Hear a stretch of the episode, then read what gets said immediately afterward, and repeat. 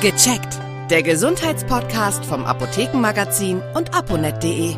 Hallo, ich bin Sabine Sebald und ich bin verbunden mit der Chefredaktion von aponet.de und dem Apothekenmagazin. Und dort mit Rüdiger Freund. Guten Tag, Herr Freund. Guten Tag, Frau Sebald. Das Thema Affenpocken, das beschäftigt uns ja nun schon einige Zeit.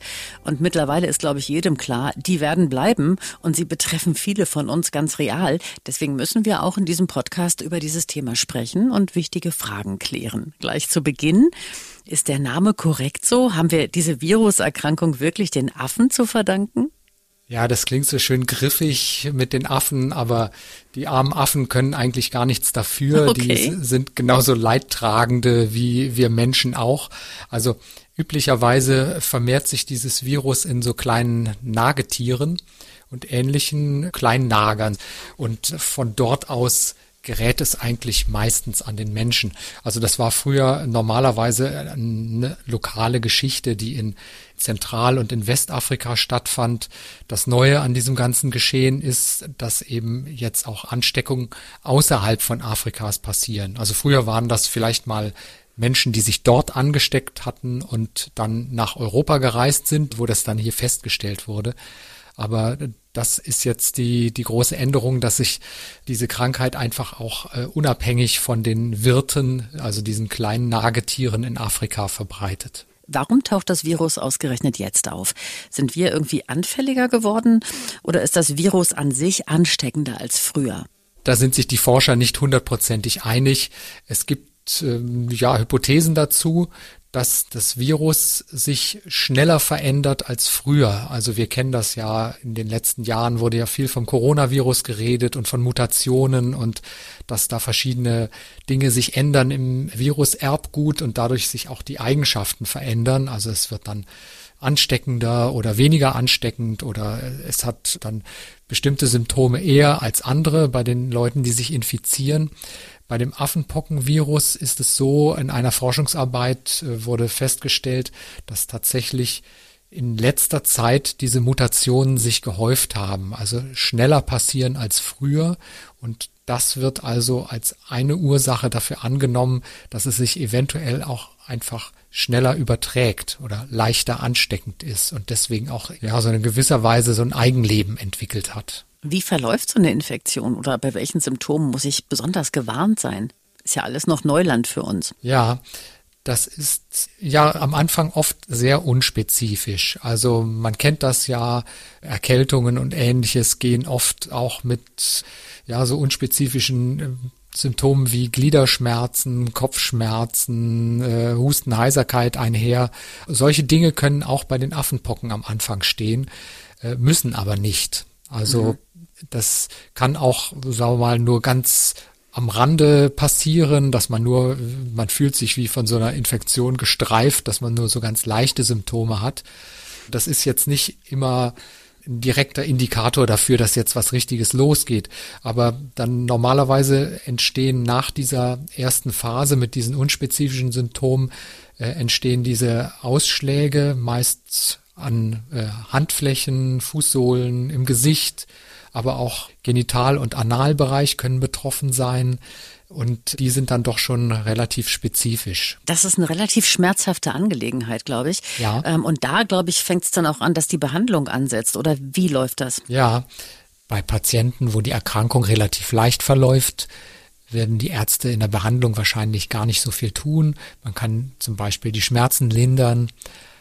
Aber bei Personen, wo vermutet wird, dass diese Erkrankung schwerer verläuft, die können mit einem neuen Wirkstoff behandelt werden, der heißt Tecovirimat.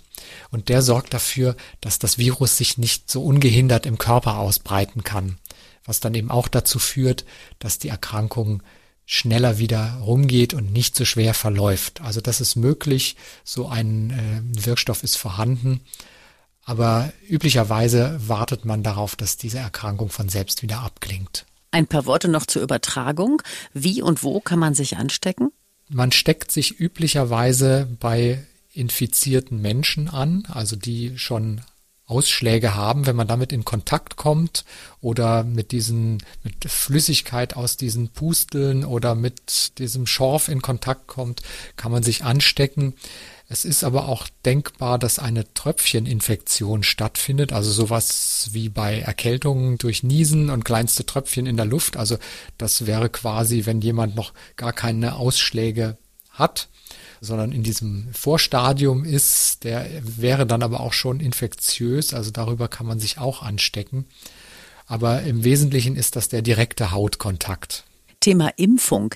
Ist das eigentlich noch der alte Impfstoff, den viele von uns noch aus ihrer Kindheit kennen? Und für wen ist die Impfung zu empfehlen? Zuerst einmal muss man sagen, dass die Impfung gegen Affenpocken eigentlich keine direkte Affenpockenimpfung ist, sondern es ist tatsächlich eine Pockenimpfung. Also die beiden Erreger sind sehr ähnlich. Nun ist die, die eigentliche Menschenpockenerkrankung seit etwa Ende der 70er Jahre durch äh, Impfprogramme ausgerottet. Also es gibt so gut wie keine Pockenerkrankungen mehr auf der Welt.